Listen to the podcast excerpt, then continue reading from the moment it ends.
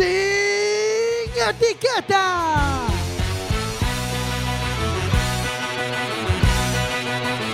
Cuac FM, tu radio comunitaria. Boa noite, amigas, benvidas á Radio Comunitaria, benvidas a Cuac FM, benvidas a Sin Etiquetas.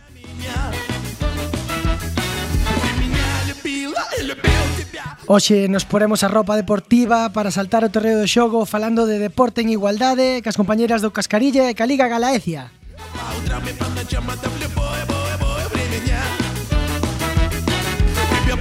мало Ты меня западала и сказала, что устала Сука, убежала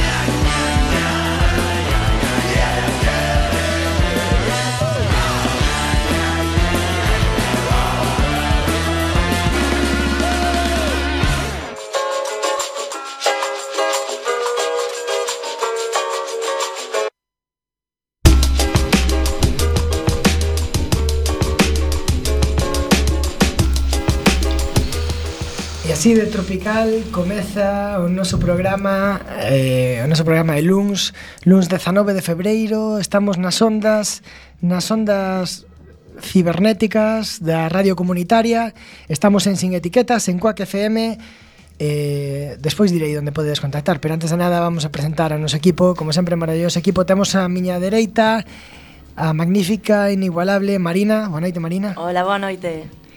Un pouco máis á dereita de Marina temos o indiscutible, o líder das anécdotas radiofónicas, temos a Gelo. Hola, moi boas noites a todos e todos. Atentos a, sempre ás curiosidades de Gelo. Por suposto. Temos por tamén ao outro lado da pantalla hoxe en produción, tamén compartindo as súas vivencias, a nova adquisición de Sin Etiquetas, Paula. Hola, Paula, bo día. Hola, boas noites, boas noites. E ao lado de Paula, no control técnico, mm, facendo funcionar todo isto, temos a Jorge Graña. Hola, Jorge. Moi boas e futbolísticas noites. Bueno, son ales para calquera cousa e imos arrancar. Hoxe imos a Barranca, coño, Barranca. Barranca, moi ben. Hoxe imos a falar Imos a falar de fútbol gaélico. Imos a falar, pero non dun fútbol gaélico calquera. Imos a falar do fútbol gaélico eh, da Liga Galaecia E para eso tivemos o placer de invitar a estar con nós hoxe a dúas rapazas que xogan no Cascarilla, se si non me equivoco, temos por aquí, por favor, a Aida, un forte aplauso para Aida. Gracias. Hola Aida. Hola. E temos tamén a Ana. Hola Ana. Boa noite. Ben, sodes dúas rapazas, como podemos deducir, e xogades a fútbol gaélico no Cascarilla. Certo. Por onde empezamos? Que é o fútbol gaélico? A ver, o fútbol gaélico é o deporte irlandés maioritario É un deporte moi completo, xa que se xoga coas mans, cos pés, consiste en patear o balón, bueno, ten un montón de normas, é moi dinámico. E ademais, algo que nos parece así de resaltar é que fomenta o deporte base, posto que os ídolos do deporte irlandés non, non cobran por por xogar e, bueno, pareceme que é algo importante comentar. Xógase 15 xogadores contra 15 en campos de, de grandes dimensións, 145 por 90. E, bueno, De así a grandes rasgos, eso. Eh, de, hai porterías en Dis 145 por 90 e eh, a xente non nos ve, pero pero Gelo dalle a cabeza como que non se pode entender isto, non? No, no, no, parece, Gelo? no, no eh, pareceme que, bueno, que ainda hai que correr un pouco. É bastante grande o campo. Para min quentaros un pouco. Os campos os campos aquí en Galicia son tamén de 140 por Non, non xogamos en campos de, de fútbol. Mm. Dependendo da comarca mm, do xogo o que nos prestan, pois hai nos máis pequenos, máis grandes, pero bueno, estas dimensións non. É que claro, nesas dimensións aparte xa non se podería utilizar o tamaño do feito de cando se di, bueno, unha hectárea, un campo de fútbol. Pois non, xa sería algo máis. Claro, se sí. si queremos medir unhas cousas por campos de fútbol, aí, aí a medición teria ser unha, un, tres campos de gaélico. Exactamente, mía. tres campos de gaélico, equivalente. Hai que empezar a utilizar tamén. Tamén. sí, estaría ben. hai, que, hai que facer a conversión en campos de fútbol gaélico, campos de fútbol de, eh, de, de fútbol 11 Pero, ou como se chame. Bueno, perdona, chicas, volvendo ao tema estas divagacións eh, un deporte mixto. Eh, resaltamos este feito porque temos falado en máis ocasións en sin etiquetas con xente do gaélico que, eh, se non me equivoco, é un deporte que está a, a, a realzarse, a está a resaltar estes últimos anos aquí en Galiza, non? Sí, parece que sí, que a parte da nosa liga, a Liga Galaecia, está a Liga Segregada, que tamén penso que cada vez hai máis equipos. A Liga Galaecia, como falamos antes, é unha liga que se, que se destaca por ser mixta, é un de carácter de competi competitivo, pero un carácter mixto. Xogan homes e mulleres en igualdade, isto é certo? A ver, a idea precisamente é esa, rachar cos estereotipos de que non estamos ao mesmo nivel deportivo, non podemos xogar xuntas, eh, máis sendo gaélico un deporte de, de contacto, que nos din que, non sei, que un home nos vai a lastimar, pois non. Sempre hai o... Es que a mí jugar con las chicas me da cosa e é precisamente eso que queremos romper hmm. eh, promovendo o deporte en igualdad e eh, vendo que eh, podemos xogar perfectamente. Claro, porque estamos muy... falando do gaélico, ah. é un deporte de contacto. Que tipo de contacto se permite? Ana. Eh, as cargas son ombro contra ombro, eh, sempre temos que ter un punto de, de apoio no chan, é dicir, non vale, aí vou, vou me tirar en bomba e, e vou matar o contrincante. Sí. Así que, pois, principalmente eso non se pode nin cargar pola espalda, nin polo peito, é máis como estorbar, facer un ombro contra ombro e molestarlle o compañeiro para quitarlle o balón. Eses son os contactos que se permiten no fútbol gaélico. Aquí en Sin Etiquetas, en Quack FM, permitimos todo tipo de contacto e para eso podedes contactar con nós por teléfono no 881 012 232, repito, teléfono 881 012 232 ou ben podedes contactar por WhatsApp o 644 737 303, repito, perdón, 644 737 303 WhatsApp e Telegram. Ahora mismo, Jorge, temos encendido solo o WhatsApp, non? Ahora mismo temos encendido o WhatsApp e temos encendido o teléfono porque a quen temos o teléfono, Alex? Bueno, para contactar, para falar un pouco do, do inicio da liga, temos ao outro lado do teléfono a Marcos Suma. Nos coitas, Marcos? Suma? Eh, creo que no. Sí, bueno, te, solucionamos ahora este problema técnico. Estamos por aí a Suma, por favor. Eh, hola, Mar. No, tampouco temos todavía. Vale, non te preocupes, porque temos aquí a Ana e a Aida que nos van a axudar. Para, para... Cousas no directo. Sí, falábamos do contacto. Tamén poden contactar con nós polo Facebook. Non sei se agora sí que temos aí a suma ao outro lado do teléfono. eh, todavía non. Pois sí, non? Hola, hola, hola Suma, hola. ahora sí, estabas perdido nas ondas. Sabes que Suma, sabes que temos un problema ca Xunta que que quere cerrar hola, este bueno, este tema, seguro que te tiña eh, encerrado a Xunta con isto, non? Estás aí ahora? Vale, vamos a seguir con Aida. Eh, falábamos de, do deporte de contacto, isto é un impedimento para xogar con homes, ti, ti como ves? Eu penso que non, que é un impedimento social, é un estereotipo máis cos que temos que rachar. Mas que levamos anos de demostrar que, que non, que podemos xogar perfectamente, homes e mulleres xuntos, e a día de hoxe non houbo ningún problema en ese sentido. Aquela pues, non ten por que. É dicir, que realmente, eh, claro, que, que, que problemas vai haber, non? É dicir, Simplemente, pois pues, é, o tema do contacto, pero obviamente pois pues, hai unhas regras, é dicir. Sí, pero moitas veces eh escoitas os homes dicir cousas como, bueno, pero non podo cargar contra unha rapaza como a contra un rapaz, un pouco de condescendencia, non? Un... Sí, mas a ver, son cousas máis que nada que moitas veces temos interiorizadas, e si penso que tamén un traballo que se fai que ás veces ven xente, empeza a xogar por curiosidade, e si como que seres unha muller pois xogas ao principio con un pouco máis de medo de que che pase, mm. e hai homes que tamén empezan xogando con medo a lastimar por decirlo, sí. bueno, sí. mas que pouco a pouco se vai vendo, vas interiorizando que non, que eso que non non é así. Mm. Depende máis do tipo de, de cada persoa, máis de, que do xénero. No, no teu caso, Ana, tes medo ao contacto ou, ou eh, que é o que máis medo che dá do, do deporte en sí? Medo non, eu empecé, quero dicir, non teño moito corpo, son delgadiña. Eh, bueno, pero eu creo que cada un ten habilidades diferentes, pois uns pois realizan mellor as cargas, os outros son máis áxiles a hora de escapar co balón, outros máis flexibles para recollelo do chan. Entón tampouco creo que haxa esas diferencias marcadas por ser home ou muller, simplemente cada un destaca en algo en forza física, en velocidade, en resistencia, no que sexa. Daquela tampouco creo que sexa para ter medo. Teño outra pregunta, que ventaxes credes que ten ter unha liga mixta? Pero vamos a lanzar esta pregunta ao aire a ver se si Suma quere respondela. Suma, por favor, Hola. estás por aí? Hola, Hola Suma, que tal? Noite. Perdón os problemas técnicos que tivemos. Estamos a estamos a falar con Aida e Ana, compañeiras que conoces do, cascarilla, do Cascarilla. Están a escoitar, se queres saludar. Hola, boa, Hola, Suma. Tal, rapazas? Bueno, Suma, eh, además de ser un xogador de afiadoras, un equipo de Ourense, se si non me equivoco, Suma? Sí, de afiadores eh, de Ourense. Eh, estás ligado á Liga Galecia desde o seu inicio? Sí, eh, eu comecei a, a xogar en, en Vigo, no, no equipo que ao principio chamabase eh, Faísca, e que a día de hoxe é o Ambilocuai. E despois, sacando o equipo que foi máis adiante de, de xefeadora xa me viñen para a miña cidade que son de Ourense. De onde xurde a idea de formar unha liga mixta? Eh, cal é o obxectivo desta liga? A idea, etcétera? Pois eh, a Liga Mixta xorde eh, como unha especie de, de confronto, non? Eh, nun primeiro momento, eh, onde había moi poucas equipas eh, no país, e, e entonces eh, había pouquiña xente para xogar.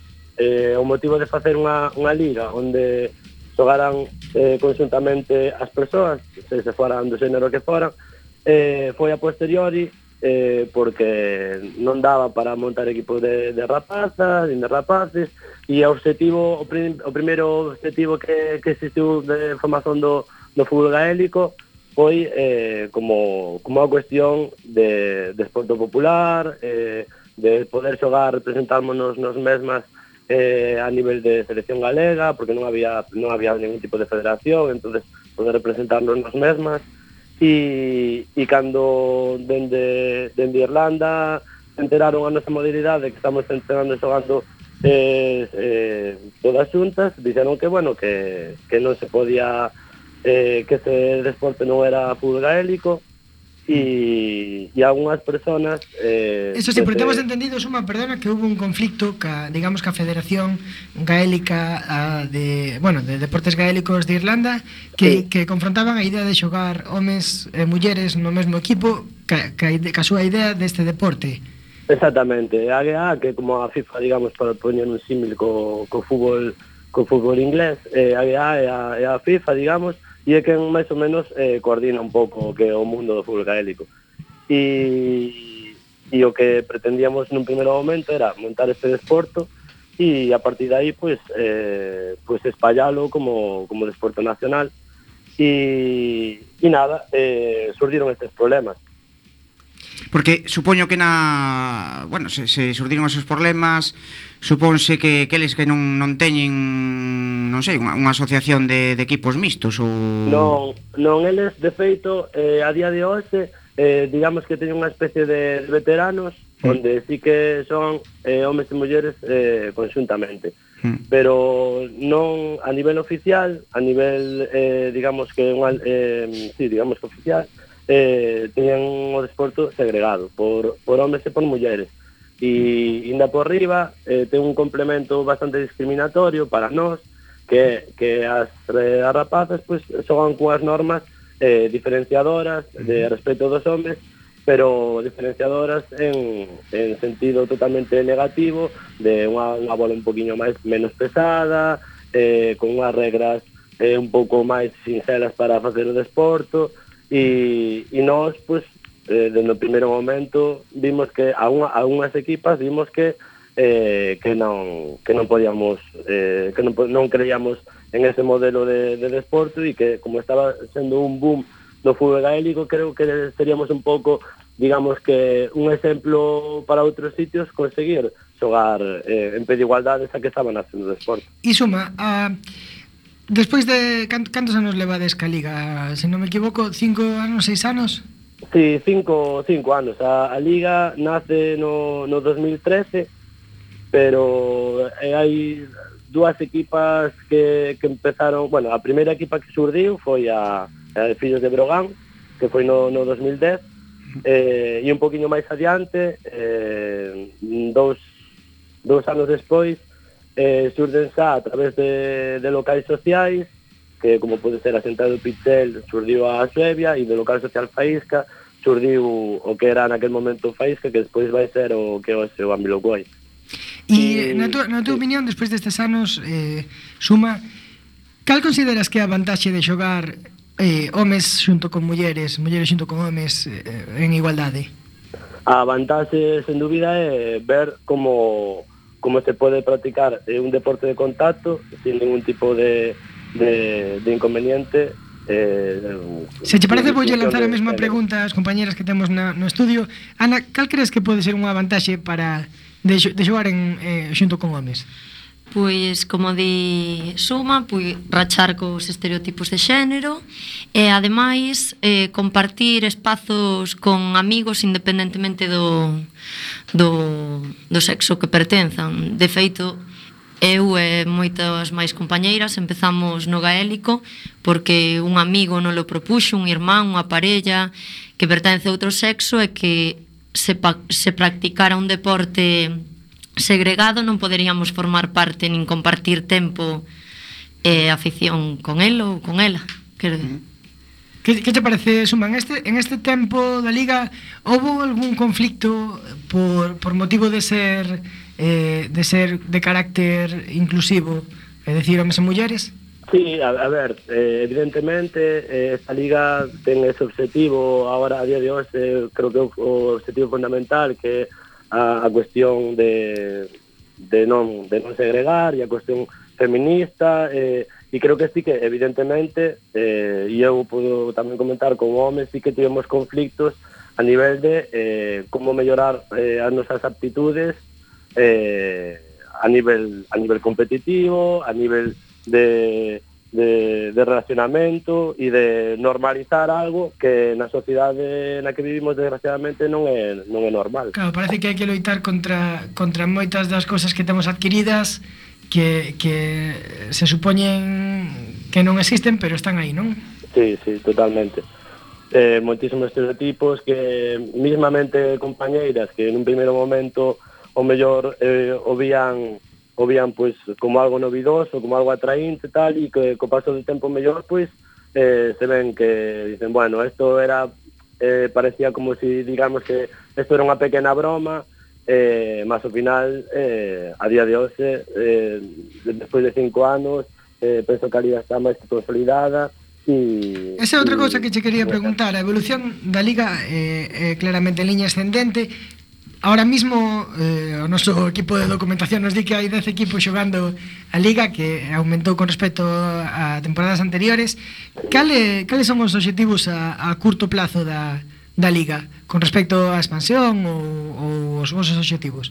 Eh, eu penso, bueno, aí xa podemos falar todas as compañeras, pero a, a nivel persoal, eh, sí que penso que eh, o motivo de, de expansión é importante, pero a día de hoxe, por lo menos para mí, eh, o importante é consolidarse eh, o carácter ideolóxico que ten a Liga, porque sí que, por moi sincero que parezca, eh, as compañeras eh, o poden comentar, é dicir, incluso mellor que a min, que sí que é, eh, eh é unha loita continua, eh, loitar eh, contra contra contra os costumes, eh, malos costumes que podemos ter moitas veces homes, incluso tamén mulleres, de, a nivel de, de xogo, de, de combinar, de xogar en equipa, e o mellor estas actitudes son as que creo que a día de hoxe eh, estamos traballando moitísimo por melloralas e temos que consolidalas e, e, e avanzar. Aida, creo Porque... que che está dando un pase suma con esta con esta sí. cuestión. Non sei se queres comentar algo.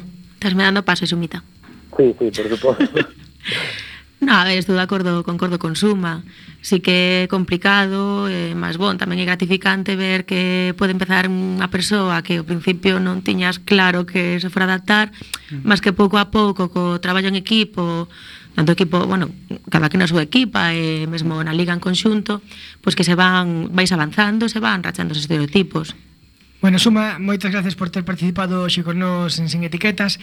Moitas eh, gracias a vos. Tal e como nos comentas, temos que seguir loitando contra estas esta idea de deporte competitivo, segregado, etc. E, e ir incluindo cousas. Isto é un pouco xogar a contra, non? Eh, deso fala o tema que imos incluir nesta nosa primeira parada, xogando a contra de Nao.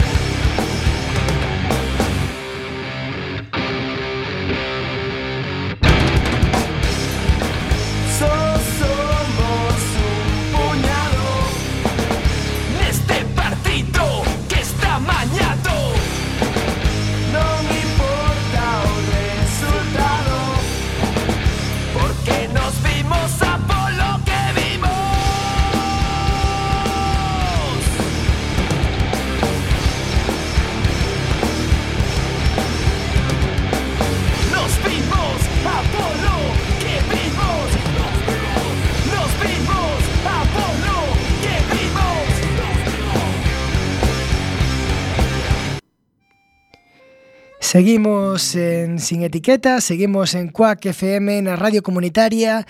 Eh, abre ben as orellas porque si queres estar enterada do que pasa, tes que estar enterada das noticias. E si queres estar enterada das noticias, tes que estar no deforme semanal. En ese deforme que semanal que temos todas as semanas.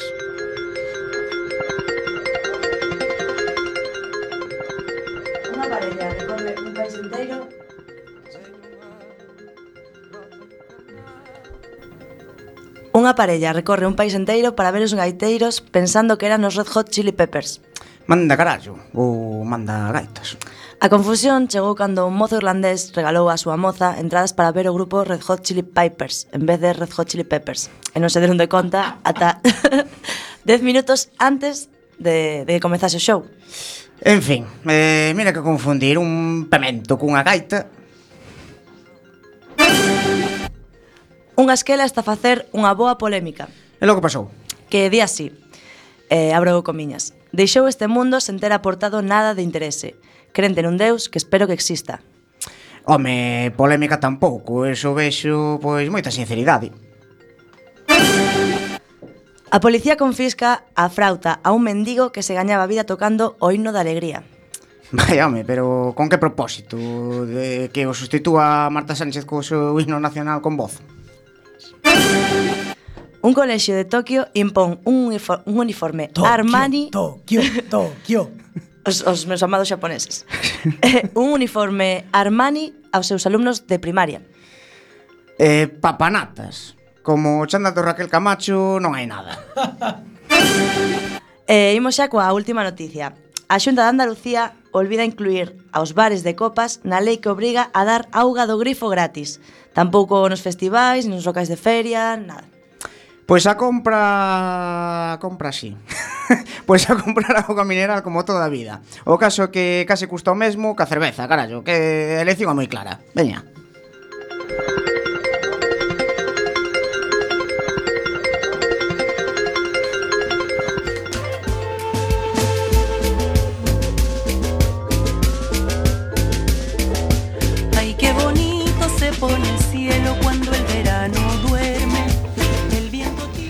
Ai, que bonito se pone el cielo, eh, que bonitas se poñen as ondas cada vez que sona, sin etiquetas en Coac FM Seguimos aquí eh, na Radio Comunitaria da Coruña, na, radio, na túa Radio comunitaria de Argelo e na de todos os nosos ointes. E eh, temos aquí un teléfono maravilloso para contactar que é o 881-012-232. Temos tamén outro teléfono para contactar por WhatsApp que é o 644-737-303. Tamén podedes contactar con nós por medio do noso Facebook, no fío que temos para o programa de hoxe, O Twitter, aínda que o noso pulpo Jorge hoxe a mellor non temamos para tantas redes sociales, Eh, se tendes algunha pregunta que facerlle a Ana e de aquí presentes que xa se están empezando a soltar, eh, eh hai que lembrar que xa temos Instagram. Xa temos Instagram. Sí. Temos Instagram. Despois sacaremos unha foto maravillosa tamén sobre o fútbol gaélico, aínda que sí. Eh, que deulle unha duda aquí a Gelo, verdad, se si non me equivoco, con respecto das reglas, Gelo. Pois sí. Eh, porque claro, os ser equipos mixtos pois eu tiña eso, a dúbida de que, que, que regras se siguen. É dicir, hai un cambio de regras, seguinse mm, un, unha mistura, como, como é o tema? A ver, eh, como dixo Suma, as regras que coas que xogan eh, o equipo femenino mm. son moito máis sinxelas, bueno, negativa, mm. porque ao final adaptanas para algo que elas non necesitan, pero bueno, nos eh, collemos as regras eh, da modalidade de masculino, hmm. pero a maiores incluímos un aspecto eh, que é de, de comentar que son a atitude no campo. Uh -huh. Como como dixo a compañeira, a miña compañeira, máis sí. meu compañeiro, eh, pretendemos buscar a igualdade, eh, romper con esos estereotipos, polo tanto, e incluímos dentro do regulamento da, da liga, mm. pois non mostrar actitudes machistas, nin discriminatorias, e, é dicir, non facer nada contra o que pretendemos loitar, e está penado con, si con tedes, cartón. tendes como un código de conducta, que Exacto. claro, que, que forma parte da, do reglamento do, do xogo. Sí, temos unha parte que son as normas de comportamento que establecen o que Diana pois que estamos intentando traballar contra a discriminación e queremos que no campo seamos compañeiras. E hai comentarios que que non que non queremos que que se produzcan, daquela bueno, pois igual que se colles malo balón, hai unha falta e hai unha sanción, pois se tes unha actitude, un, un comentario, pois tamén é unha falta e unha sanción. Uh -huh. Interesante. Eh, a, o sea, ademais de ademais de da non discriminación temos que que falar a, a favor da integración, e para integrar temos que integrar equipas novas. Temos ao outro lado da liña telefónica Andrea, Andrea é unha xogadora de Fusquenlla, un equipo que acaba de empezar este ano na Liga Galicia. Andrea, nos escoitas? Sí, escoitoche. Boas Hola, noites. boas noites, Andrea. Temos por aquí a dúas compañeiras do Caxarilla, Ana e Aida, tanto a escoitar. Sí, boas rapazas. Hola. Boa noite. Andrea, eh, como xurdiu a idea de formar este equipo de Fusquenlla e eh, entrar na Liga Galicia? Cando vos enteraste desde isto? Como, como pensades? Va, pois vámoslo montar. Bueno, pois eu sinceramente xa coñecía eh, o fútbol gaélico porque eu estivera en afiadoras previamente, grazas a Suma, boas que está a escoitar polo, polo outro lado. Eh, nada, eu sei que, que Arón, un compañeiro da, da equipa, eh, que tamén coñece a Suma de xeito político e tal, Nada, coñeceu a Liga, foron ver xogar a equipa de Cascarilla e esas cousas e nada, falando con Suma, ah, molábanos, montar un equipa e tal. E nada, foron eso, unhas compañeiras da liga, eh, penso que algunha de, das rapazas que está que está agora mesmo contigo, non sei se foi algunha de, de feito, sí. fixeron como unha especie de xogo de iniciación, eh, foi bastante xente, penso, non, mm. a probar, E nada, molou, eh, e eh, dixeron, veña, montamos equipa, montamos equipa. E eh, nada, pero... Este, este deporte que casi non se conoce, eh, Andrea, un deporte ademais mixto onde que tampouco temos a, a, a costume de xogar homes e mulleres, por desgracia, a, aos mesmos deportes. Eh, canta xente conseguistedes para, para facer un equipo así o primeiro ano? Bueno, pois pues, somos uns cantos, eh? unhas cantas xogadoras, de feito, agora mesmo acaban de entrar dúas rapazas novas, eh, seguramente fichemos a outra que foi probar hoxe, contáronme. E, e nada, aínda somos unhas cinco ou seis rapazas a día de hoxe, sete, perdón, sete e, e rapaces tamén son bastantes na nosa equipa uf, somos moitísimos para ser novos E que como se respira o ambiente? Hai ilusión por, por estar nesta liga? eh, as primeiras impresións como son? Que dan ganas de que veña o próximo partido? Sí, eso sempre, eso sempre, non? A nosa equipa é aparte unha equipa moi cohesionada, eh, temos moi moi bo rollo entre todos, eh, false terceiros tempos despois de adestrar ou antes seica. Que son, que son, que son os, terceiros tempos? Pois eu diría que un momento máis social o, do fútbol gaélico que xuntámonos para tomar algo e eh, charlar, e comer, e comentar, eh, e rir, e pásalo ben, realmente. E, Imagínate, e como do rugby igual. Facelo os dous equipos, verdade? Perdón? Os dous equipos todos xuntos para que non se para que non saiba. Eh, é dicir, o terceiro tempo. Ides, ides Juntamos... sí, sí, sí, sí, todas as equipas que cando xogamos, sempre que hai partidos, xuntámonos normalmente catro equipas, facémolo todos xuntas. Pero que eh, feito... aquí Andrea está indo un paso máis adiante. Está falando dos terceiros tempos despois de entrenar. Sí, sí, sí, sí, ahí estamos, esto, ahí esto, estamos. Ah, vale. Claro, claro. Ah, claro. Marina, despois de, de calquera que siga sin etiquetas conocerá a túa versión polo tema eh, deportivo, digamos a versión por sudar. Pero este feito significativo de facer terceiros tempos despois dos entrenamentos, mellor, pódete, pódete reunir co deporte outra vez. Home, fallo deporte moitísimo máis atractivo. Iso dende logo. Eh, terceiros tempos, pois dúas ou tres veces por semana. Ah, ben, Ben, a ver, non, non, todos, non todos vamos o terceiro tempo emborracharnos, a ver, que vaciaralo. non todos. Pero, claro, o rollo é eh, o tema da cohesión da equipa, de que mm. saímos todas xuntas, de que facemos cousas xuntos, de feito, algún domingo que temos quedado somente para xogar, pois xogamos un tenis e levamos a bola de bélico a ver se cae algo eh, xogamos o mellor 4 ou 5, liamos auto, que ven e coñece, ao final o lías para que vaya a adestrar e firma. Mira, Andrea, ao respecto, ao respecto disto que falamos, cheganos un, chegas unha mensaxe polo noso WhatsApp, cantade claro, estades no fútbol gaélico mixto polos terceiros tempos, brincadeira aparte, Parabéns a todas as mulleres que nesta liga están facendo unha está facendo avanzadilla, obrigada ás organizadoras desta liga. Sodes criminais, eh, tamén un saludo para Coca FM, gracias. Eh, da gusto notarvos ao outro lado das ondas. Andrea, eh, vamos a facer esta mesma pregunta ás compañeras de Cascarilla, pero un pouco distinta. Que, que sentides ao ver que entran novos equipos eh, eh, eh, que parece que a Liga vai para diante? Cal é a sensación cando entra un equipo novo, Aida? Pois a verdad que alegría, porque ves que se vai consolidando, eh, que vas chegando a máis xente, eh, que vai pues, claro, máis festas sí.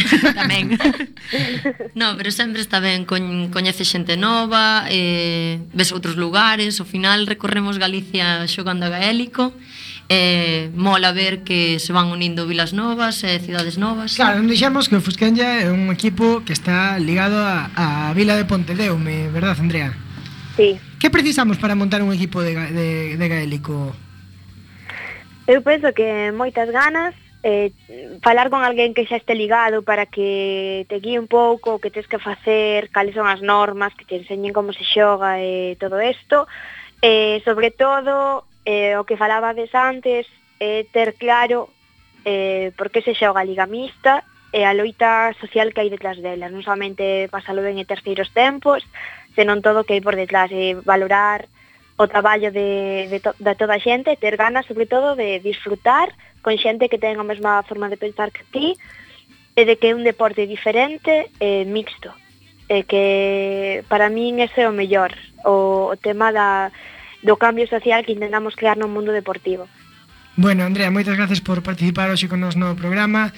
Eh, Queremos despedirnos e se as compañeras teñen algún saludo para ti especial.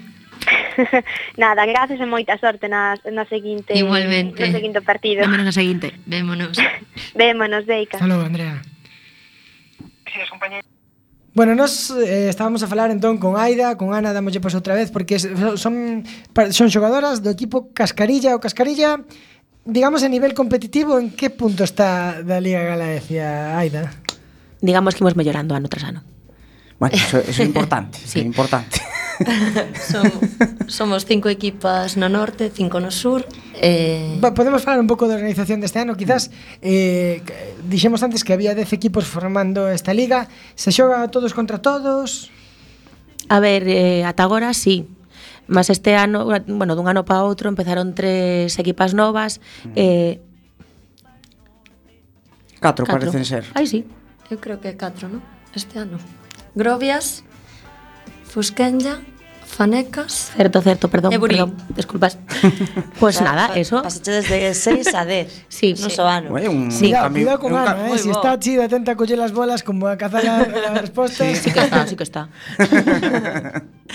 a eh, chuleta. Nos contabas Aida, este ano eh, integraronse catro equipas novas? Sí, daquela que fixemos foi dous grupos. Un, bueno, mm. dúas rondas, eh, grupo, a primeira ronda, grupo norte e grupo sur, mm. e despois a segunda ronda, bueno, pois pues unha como unha clasificación das primeiras equipas Grupo Norte e Grupo Sur, os primeiros clasificados de, de cada grupo despois formarán eh, outra, outro grupo para, para competir, digamos, polo título. Claro. E eh, os últimos clasificados formarán pues, outro grupo para co quedar no mellor posto posible. Para competir co Cascarilla, supoño. No, nos competimos polo título. eh, é unha dúbida que teño. Eh, como se como se organiza tamén os, os partidos? Que se fai un tipo torneo, dicir, bueno, pois eh, tal fin de semana xogamos pois na Coruña ou en Pontedeume ou co, como como como se desenrola isto? Ata agora facíamos xornadas conxuntas que íbamos a seis equipas hmm. que adoitaban cadrar así con festividades como San Froilán en Lugo, mm. para ter os terceiros tempos tamén, mm pois, máis a menos é eso. Claro, moi importante. Pero agora o ser 10 Eh, ai, que se me foi o que iba a decir. claro, teredes organización, a organización de ah, xornadas. exacto. Sí. Eh, pois agora organizamos, xogamos eh, dous equipos, o sea, Catro equipos, dous mm. partidos mm. cada día, mm. eh, porque imos chegar ao calendario ata agora, eh, o, tre, o 3, 4, 3 o de marzo, sí. eh, a, é a última xornada da en Grupo Norte Sur. Sí. Eh, pois eso, equipo anfitrión, por exemplo, xogamos, intentamos que todos teñan o mesmo número de partidos na casa que fora e organicen mm. o mm. terceiro tempo o mesmo número de veces. Entón, pois, cando xogamos na Coruña, mm eh, organiza Cascarilla, mm. xogamos e arbitrámonos eh, uns aos outros. Por exemplo, se xoga eh, Cascarilla contra Suevia, pode arbitrar Buril mm. eh, para ser máis imparcial. Ah. Eh, é iso. Curioso. É dicir que, claro, aparte de, de organizar o, mm, o, o que é o partido, o, o equipo local tamén ten que organizar o terceiro tempo, claro, ten que recibir o, o, o outro equipo e xa ven con todo organizado, é dicir... Exacto. Hai, hai, hai ligas de terceiros tempos. Sí, cascarilla, cascarilla vai a cabeza. Ah, pois iso tamén é moi importante, claro. É, é, tamén é resaltar a mellor a cuestión de que de que non hai ningún ente por riba dos equipos, quero decir, eh, non hai un estamento arbitral, non hai unha comisión de, de, de organización de partidos. Isto, isto é algo tamén salentable, verdad, Aida? Sí, a ver, a Liga Galicia é unha liga autosestionada por nos mesmas. Eh, mm. combinamos, bueno, por representantes de cada equipa para facer o calendario, actualizar normas, bueno, mm. o que, para o que todo. se considera, claro, que se considera oportuno. É dicir, totalmente autosestionada. Sí. E chegades a acordos doadamente, ben Bueno, a ver, ata agora sí. Sempre hai algún algún tema mm. que che pode levar máis tempo, mas non, penso que ata agora non non houve así ningún problema para hmm. chegar a un acordo. Cando hai hmm. algún punto que debater ou para ver as o, as visións de cada equipa, pois organizas unha asamblea que adoitan ser en Santiago por mm. proximidade sí. a todos.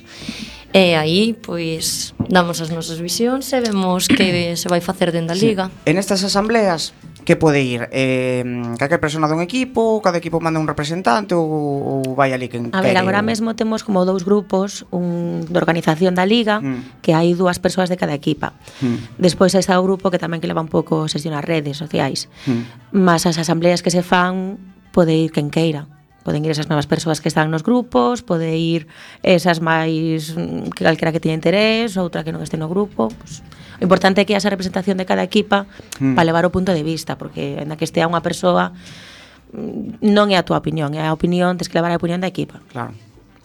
En canto a, a vos como cascarilla, como vos organizades? Eh, e, e como son as vosas semanas, os vosos, as vosas tempadas? Pois nós temos un grupo de WhatsApp, temos mm. unha páxina de Facebook mm. e organizámonos todos os luns comeza ca pregunta de Hoxe hai entrenamento. Cantos somos? Pois imos poñendo a lista en WhatsApp, a xente que ven probar, que nos fala polo Facebook, invitamos a todo o mundo a vir entrenar. Mm. Luns e xoves en Labañón, no, no campo... Diante da UNED. Exacto. Mm eh, imos poñendo quen vai ir entrenar, quen vai dirixir o entrenamento, eh, que suele ser aquí o presente Bardanca ahora mismo. Sí, pero eh, curiosamente cada vez vai menos xente a entrenar, o sea que están pedindo, uy, están pedindo uy. por favor que se cambie de, de adestrador. É mentira, é mentira, hai temporadas de altos e baixos, lesións e, e cousas varias.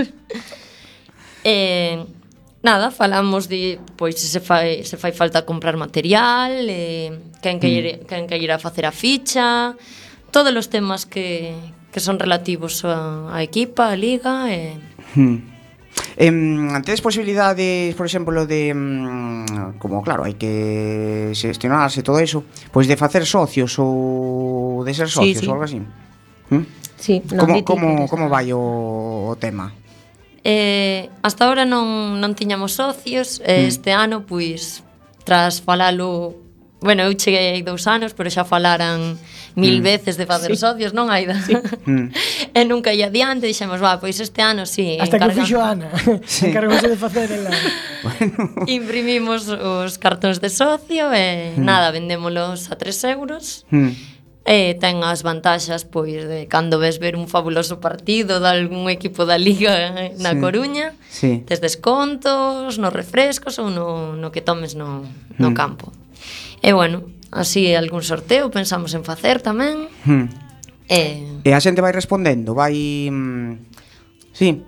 Sí, sí venderonse todos. Sí. Non duraron en menos dun mes. Vamos. Liquidamos. E, idea maravillosa logo. Sí, sí, temos Foi... que facer máis. Fabuloso. Estupendo. Digamos que, que, que pode ser o primeiro equipo daqui da Coruña que, que ten cuberto o cupo de socios, non? Non, que facemos máis, nunca se cubre. Ves, pues, increíble. Estás dicindo, Gelo, que queres facerte socio da...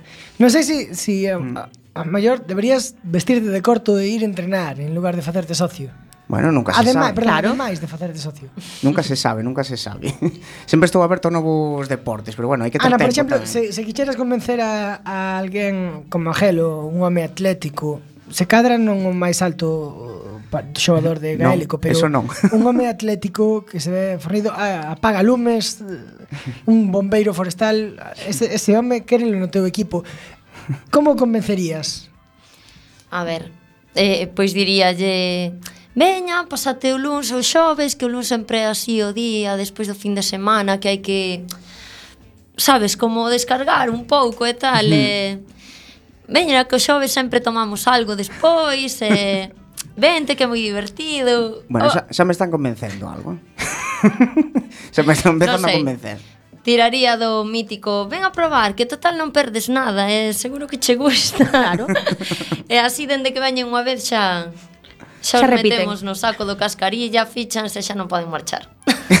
Eso, o importante é chegar ali. Unha sí. vez que chegas ali xa se gusta, xa está. e xa quedas. Unha vez que chegas ali, pensas até cando vou, vou estar aquí, até cando vou ficar mm. xogando futebol, o mesmo que pensa Gabriel o Pensador no noso segundo tema musical de hoxe, até quando?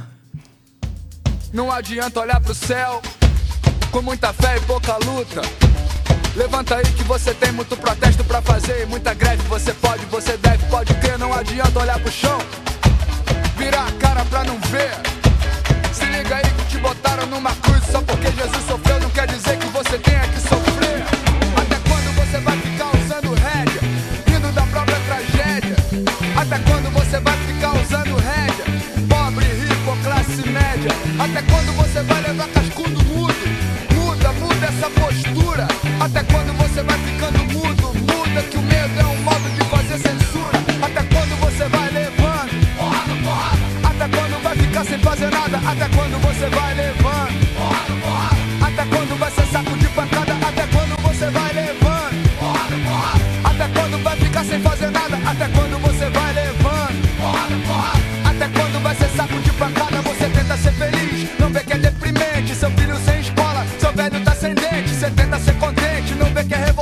Você tá sem emprego, sua filha tá gestante. Você se faz de surdo, não vê que é absurdo. Você que é inocente, foi preso em flagrante.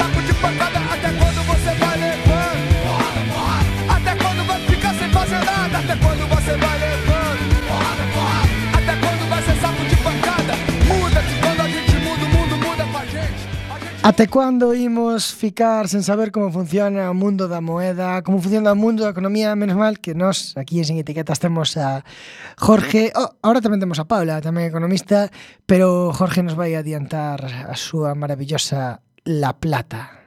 No le llaman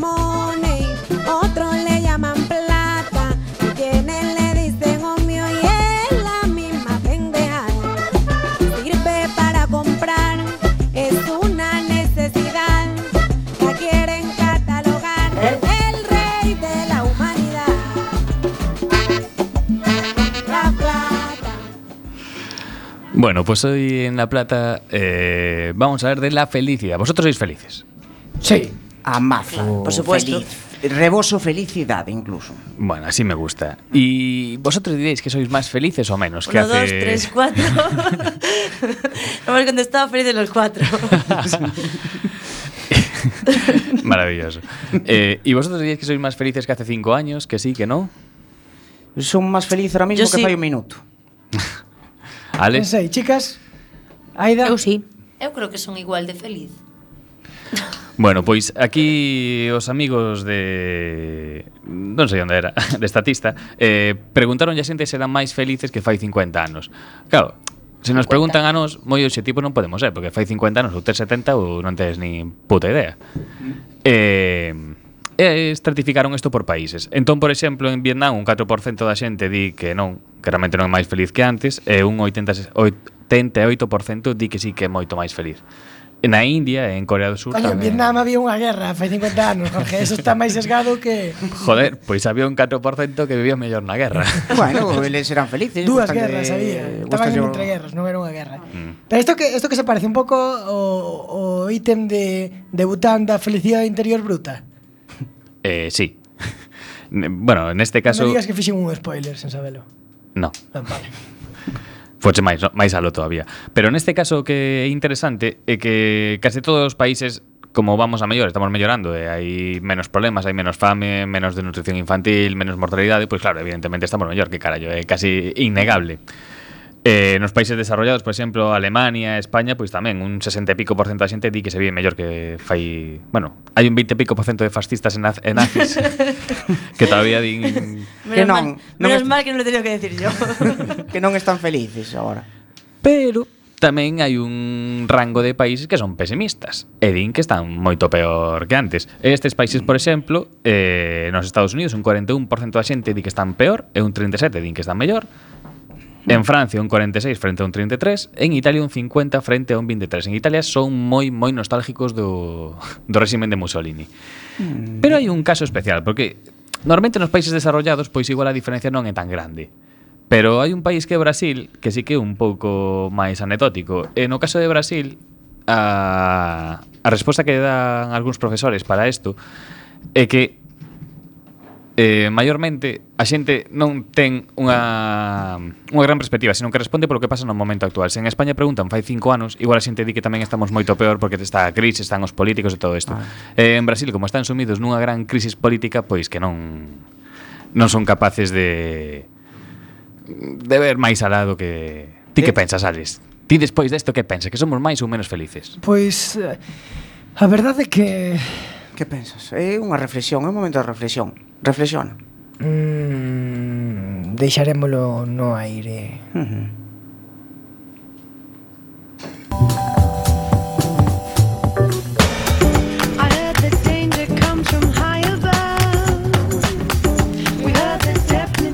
Seguimos aquí tan felizmente en cuacfm.org Non vos descuidedes porque seguramente volveremos un día destes as ondas. Seguimos mentalmente na 103.4 a loitar resistindo contra esta injustiza de non ter licencia.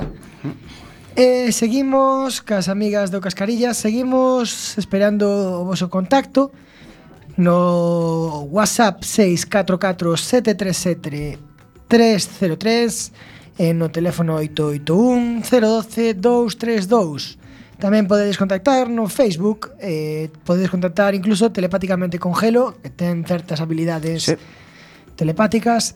Antes de Antes de rematar, gustaríanos contactar con algunha compañeira máis porque nos fomos viaxando polas ondas ata Ourense falando eh, con Suma, fomos tamén ata a Vila de Pontedeume falando con Andrea e agora temos aí ao outro lado das ondas a compañeira Raquel, Raquel, hola Raquel, boa noite. Hola. Hola Raquel, que tal?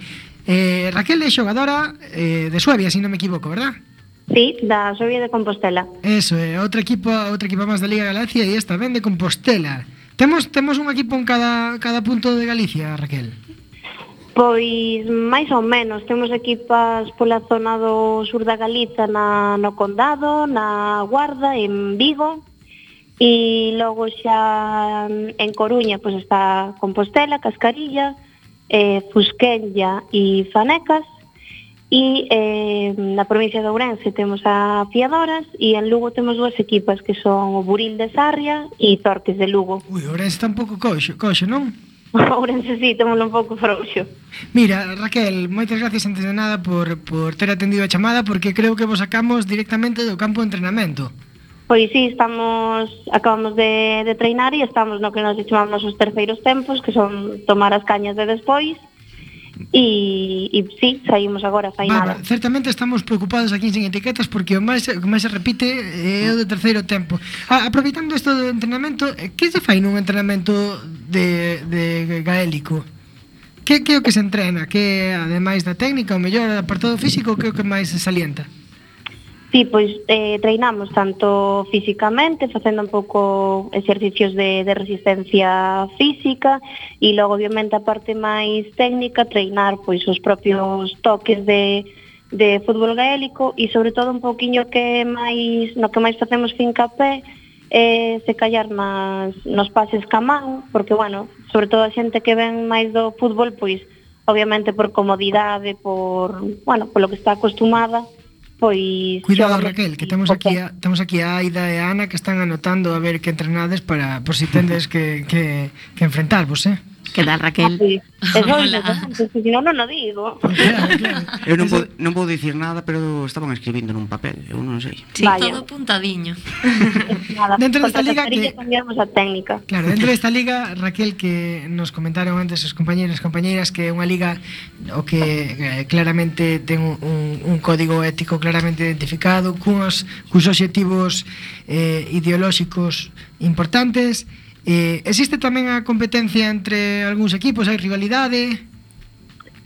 Eh, a ver, o que destaca nesta liga Así que, bueno, como acabas de apuntar é eh, Uns certos valores Pero, obviamente, é unha liga desportiva É eh, decir, competitividade Claro que hai mas non é unha competitividade como se pode entender se callar noutros desportes máis de masas como pois, o fútbol no que xa é unha unha competitividade un pouco insana, un pouco con, con malicia, non? E, e creo que nesta liga non se dá ese caso, é dicir, obviamente... Ah, e a ti personalmente, Raquel, contra que equipo importaría che un poquinho máis perder da liga? Contra Ma, que equipo... Non tes, non, non tes por que contestalo, pero contra que equipo a mellor te importaba un poquinho máis perder? Responde, responde. Mm. Non podes decir con do cascarilla porque están aquí. Eh... Claro, sabemos que esta xente cascarilla trae que decir cascarilla. Claro, claro, claro. Para ti, eh, leva, cantos anos levas na Liga, Raquel? Eh, pois pues este é o terceiro. E para ti personalmente, cales crees que serían os, os obxectivos da Liga de aquí en diante?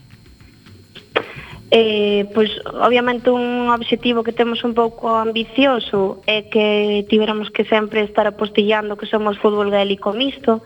Nos pretendemos ser fútbol gaélico, sin ter que estar apuntando que somos mixto ou que, que iso fose a, a característica a salientar.